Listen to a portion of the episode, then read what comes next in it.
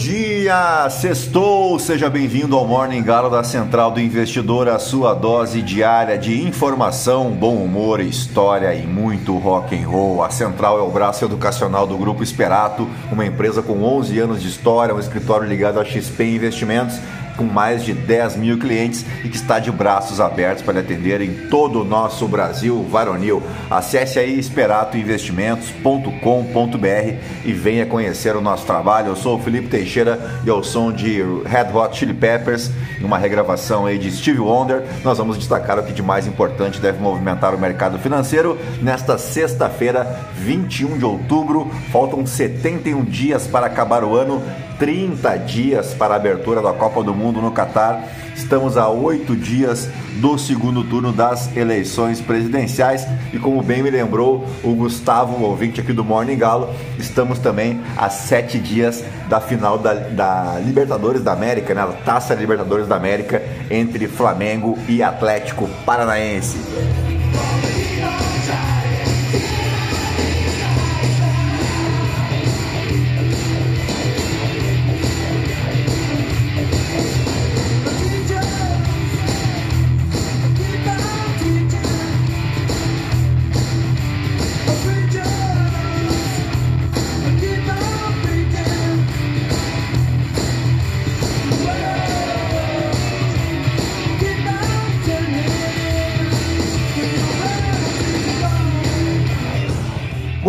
São 5 horas e 30 minutos, 20 graus aqui em Itapema. Hoje é Dia Internacional da Mulher Maravilha. Olha que beleza! Bela como Afrodite, sábia como Atenas, mais rápida que Hermes e mais forte que Hércules. Com traje vermelho, azul e dourado, a princesa Diana de Temícera tornou-se um símbolo de empoderamento como a Mulher Maravilha em todo o mundo. Essa super heroína apareceu pela primeira vez nos quadrinhos em 21 de outubro de 1941, ou seja, há 81 anos atrás para testar a popularidade de uma figura forte e feminina quando isso ainda era raro. Também é dia da maçã, o Apple Day. O Dia Internacional da Maçã assinalou-se pela primeira vez em 21 de outubro de 1990 em Londres e desde então tem sido celebrado um pouco por todo o mundo. A maçã não contém gorduras e é constituída por compostos que combatem o colesterol, razão pela qual é uma fruta muito recomendada pelos médicos. A maçã beneficia ainda as células nervosas e estimula os mecanismos cerebrais ligados à memória. É uma fruta aliada do cérebro que deve ser ingerida nas pausas do trabalho ou do estudo. Também é dia do contato publicitário, dia do despachante público, dia da iluminação, dia nacional da alimentação na escola e dia do ecumenismo. Também é dia do podcast. Olha aí que espetáculo! Parabéns a todos nós, então, né, companheiros revolucionários ultra jovens. Também é aniversário do município de Caldas Novas, no estado de Goiás, município que é conhecido por ser a maior estância hidrotermal do mundo, possuindo águas que brotam no chão em temperaturas que variam de 43 a 70 graus. A principal fonte de renda do município é mesmo o turismo e na alta temporada a cidade chega a comportar mais de 500 mil turistas. A estrutura da cidade conta com hotéis, pousadas, chalés, clubes, boates e bares. Uma outra grande atração de Caldas Novas é o ecoturismo, vez que a cidade encontra-se às margens do lago da represa de Corumbá, ao lado da Serra das Caldas. E agora sim, depois de embevecer vocês com tanto conhecimento, vamos direto ao que interessa. Mas antes, se você gosta do conteúdo aqui da Central, nos ajude compartilhando e indicando o nosso podcast para um amigo, uma amiga, para somar aos outros 11.997 ouvintes que não se misturam com a gentalha. Acho que hoje a gente bate os 12 mil ouvintes. Então, já de antemão, agradeço a todos vocês.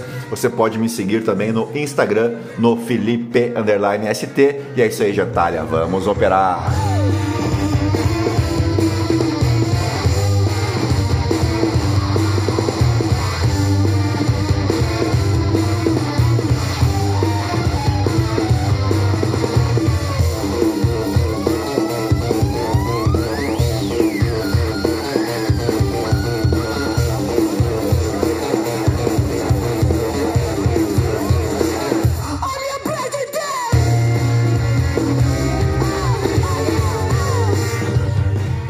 Muito bem, as ações asiáticas encerraram mais um dia no terreno negativo, com exceção dessa vez ao índice Xangai, e na mesma direção dos recém-abertos mercados europeus e dos futuros em Wall Street, onde os rendimentos do tesouro vão se mantendo próximos dos níveis mais altos desde a crise financeira global de 2008, com os investidores avaliando a resiliência das empresas norte-americanas aos ventos econômicos destacados pelos últimos relatórios de resultados. Bem, o estoque Europa 600 vai caindo cerca de 1,5%, com a Adidas registrando a maior perda em sete meses, depois que a fabricante alemã de roupas esportivas cortou suas perspectivas para o próximo ano. Um indicador de ações asiáticas fechou em queda pela segunda semana consecutiva os preços de algumas ações chinesas relacionadas a microchips caíram com os Estados Unidos considerando novos controles de exportação que devem limitar o acesso da China a poderosas tecnologias de computação. O dólar subiu em meio aos elevados rendimentos do Tesouro. O rendimento da nota de 10 anos dos Estados Unidos ultrapassou 4,25% pela primeira vez desde 2008, quando você sabe muito bem o que aconteceu com os investidores precificando aí um novo pico nos juros praticados pelo Federal Reserve. Os investidores estão focados também no Reino Unido, onde o Partido Conservador está desesperado para traçar uma nova linha de liderança depois da desastrosa passagem de Liz Truss como premier, que terminou ontem, né? E agora uma disputa aí que deve escolher o próximo líder do parlamento britânico acontece e deve ser encerrada na próxima segunda-feira. Observações hawkish de funcionários do Federal Reserve e apostas majoritárias de uma taxa de juros a 5% em 2023 devem continuar a apoiar o dólar em relação a seus principais pares em moedas de mercados emergentes. O rendimento dos títulos do Tesouro de 10 anos seguiu para uma sequência de 12 semanas de aumentos, que corresponderia à duração do episódio de 1984, quando o então presidente do Fed, Paul Volcker estava realizando uma série de rápidos aumentos nas taxas de juros do país. Por aqui, a nova resolução do Tribunal Superior Eleitoral para combater a desinformação no segundo turno das eleições permitirá que a corte estenda ordens de remoção de conteúdos considerados falsos para publicações idênticas que estejam em sites e perfis não citados nos processos originais. A estratégia visa conter a sensação de enxugar gelo diante de peças de desinformação divulgadas em diferentes plataformas. Hoje, os endereços eletrônicos das publicações questionadas precisam ser apontados um a um para a Justiça Eleitoral. Após decidida a remoção, as empresas tiram do ar apenas os links especificados e mantêm outras publicações que não foram alvo do processo, ainda que de igual teor. O TSE informou que o monitoramento das publicações será feito pela Assessoria Especial de Enfrentamento à Desinformação, função chefiada por Frederico Alvim, servidor do TSE e membro fundador da Academia Brasileira de Direito Eleitoral e Político, a ABRADEP. O tribunal, entretanto, não detalhou como será a estratégia de busca pelos conteúdos idênticos em todos os sites e plataformas de redes sociais. Dito isso, vamos às principais manchetes dos portais de notícia no Brasil e no mundo ao som de New Order.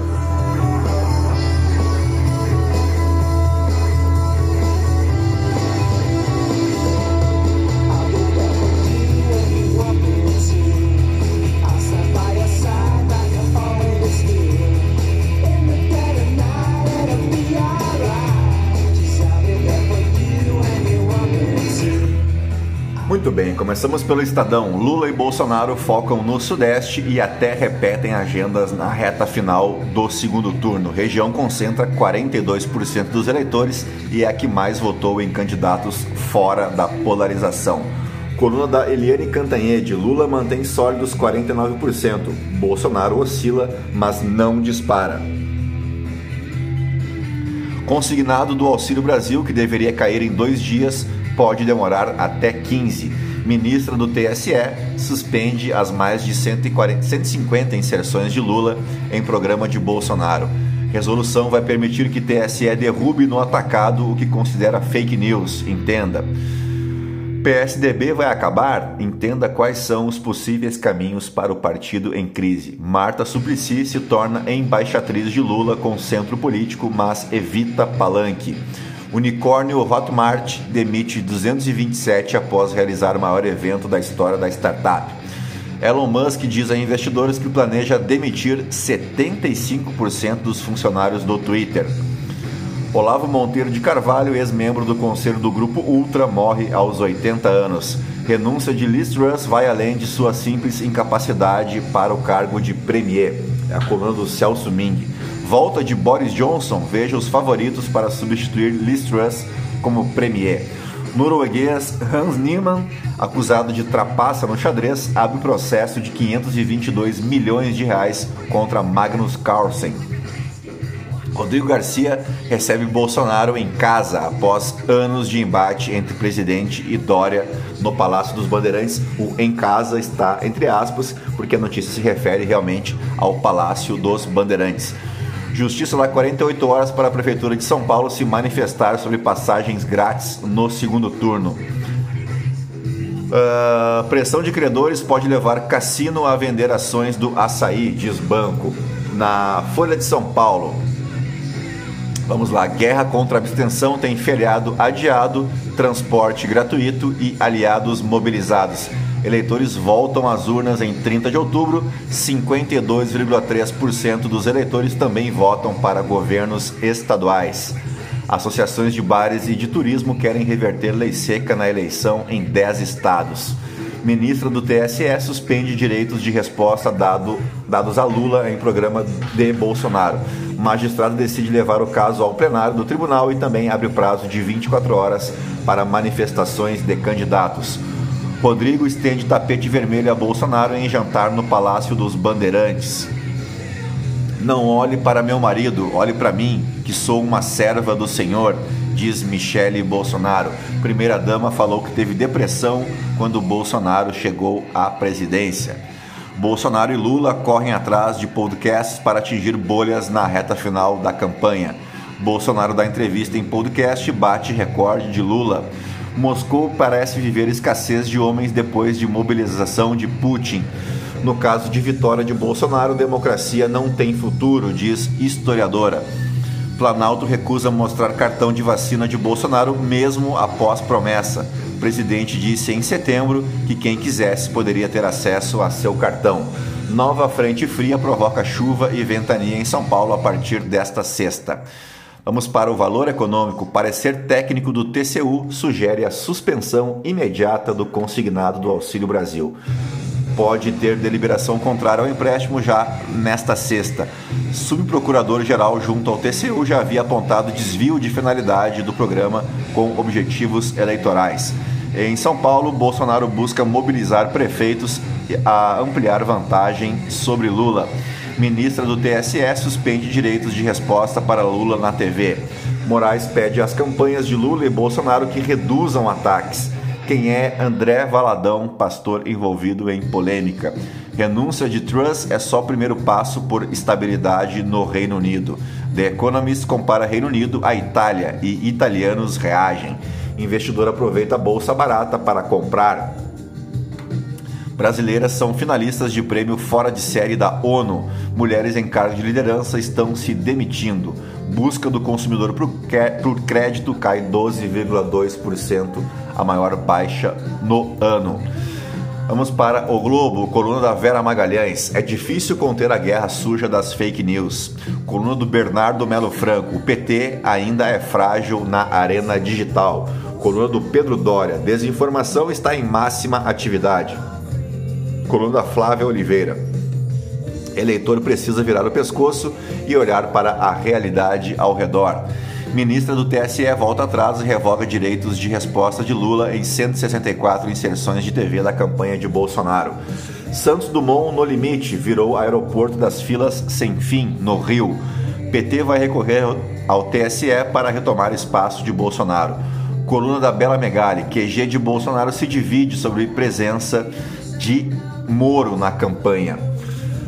Pautas começaram a ser aprovadas depois da entrega de cargos.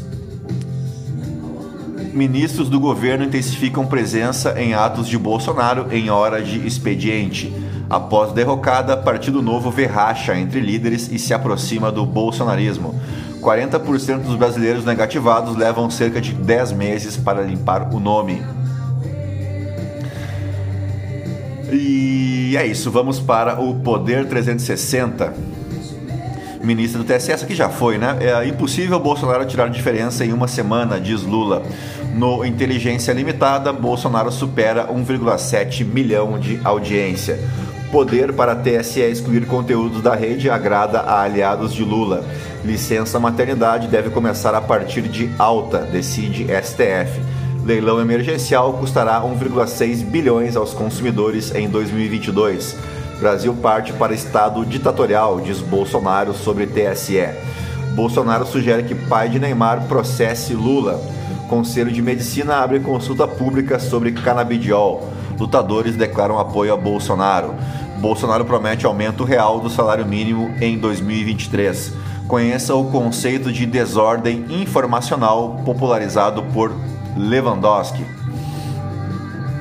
Vamos para o portal Metrópolis. Redes sociais criticam decisão do TSE para tirar posts do ar em até, dois, em até duas horas. Ministra do TSE suspende direitos de Lula, uh, direitos de resposta, leia-se, né?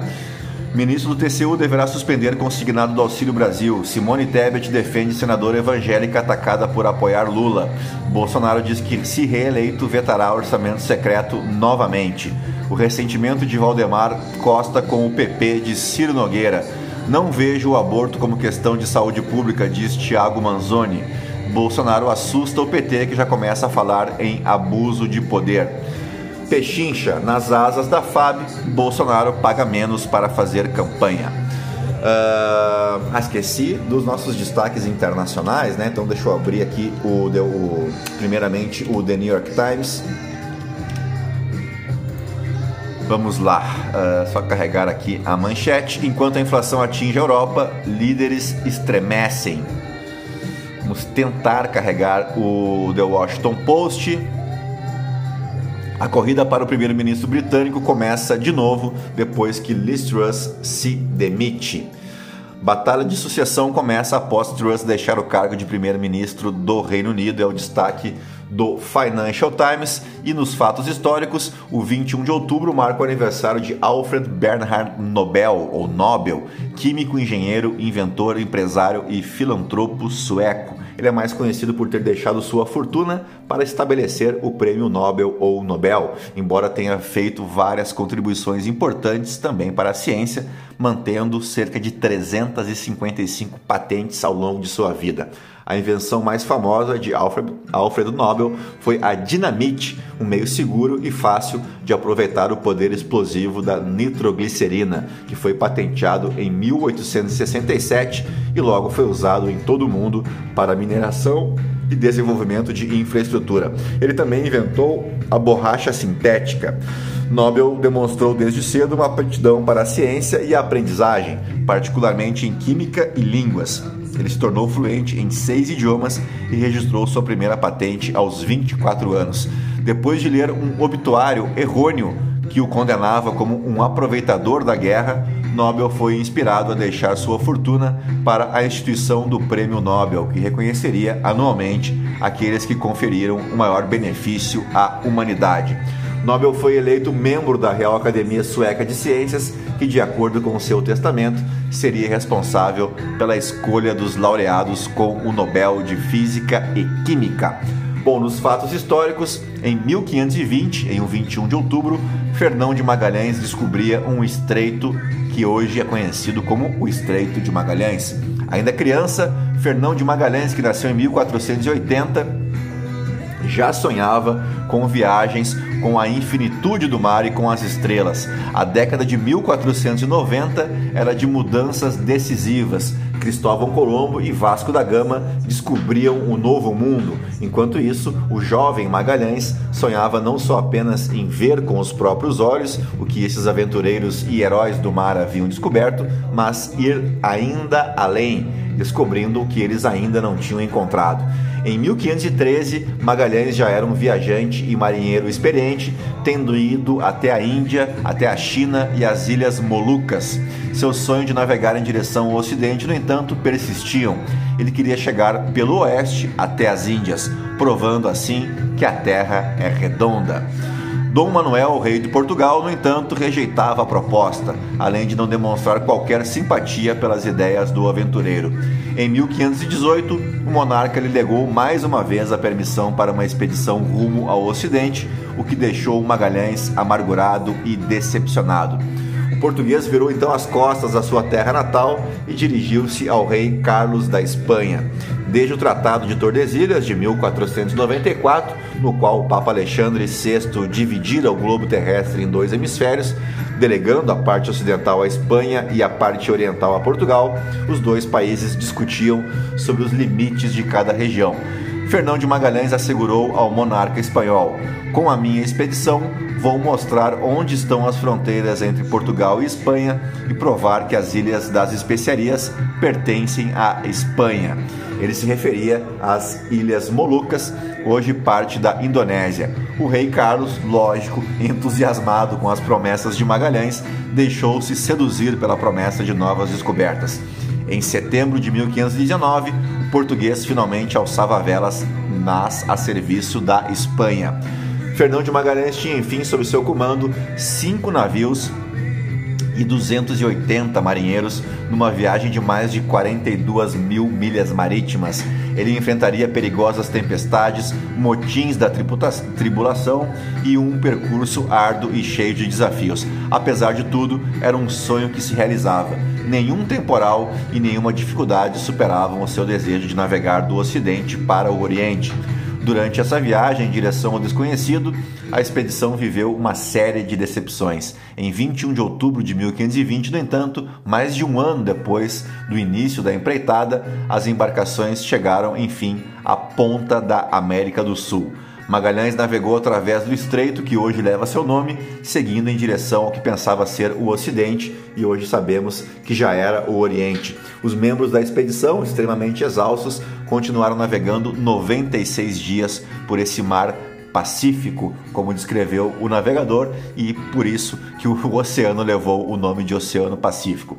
A fome, o calor e as doenças reduziram a tripulação à metade somente 115 homens chegaram às Filipinas, onde Magalhães morreria num confronto com os nativos. Em 7 de setembro de 1522, praticamente reduzido a uma carcaça, o navio Vitória chegou sozinho ao porto de Sevilha, na Espanha. A bordo encontravam-se apenas 18 dos 280 homens que haviam participado da expedição.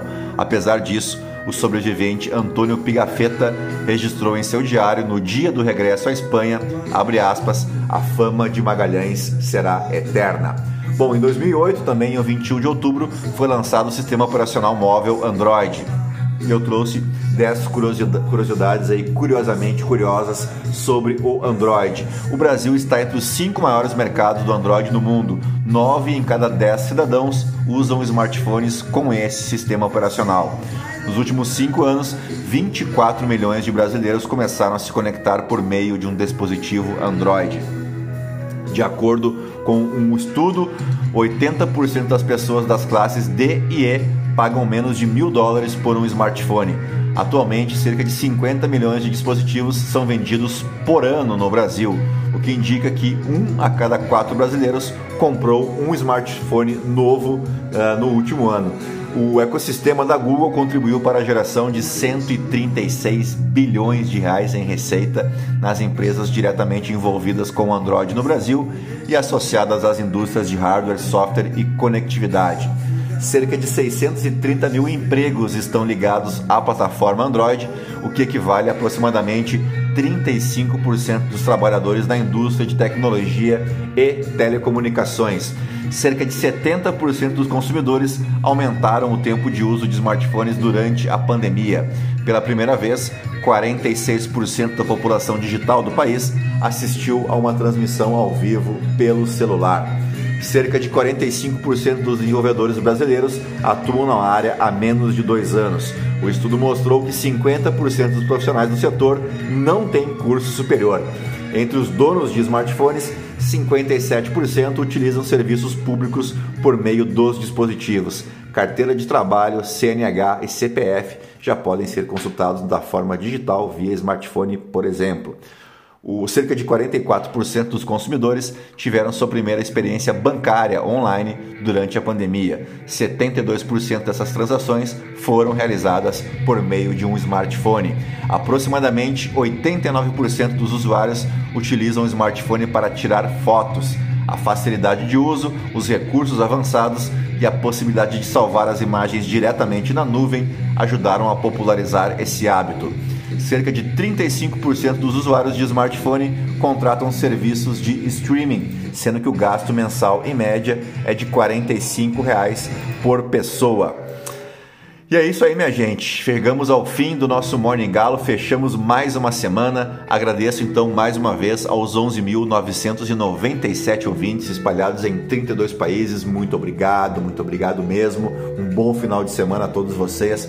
Cuidem-se bem e na segunda-feira estamos de volta, se Deus quiser, com mais uma edição do nosso Morning Galo. Fiquem na companhia de Blind Mellow. Eu volto segunda. Tchau, fui.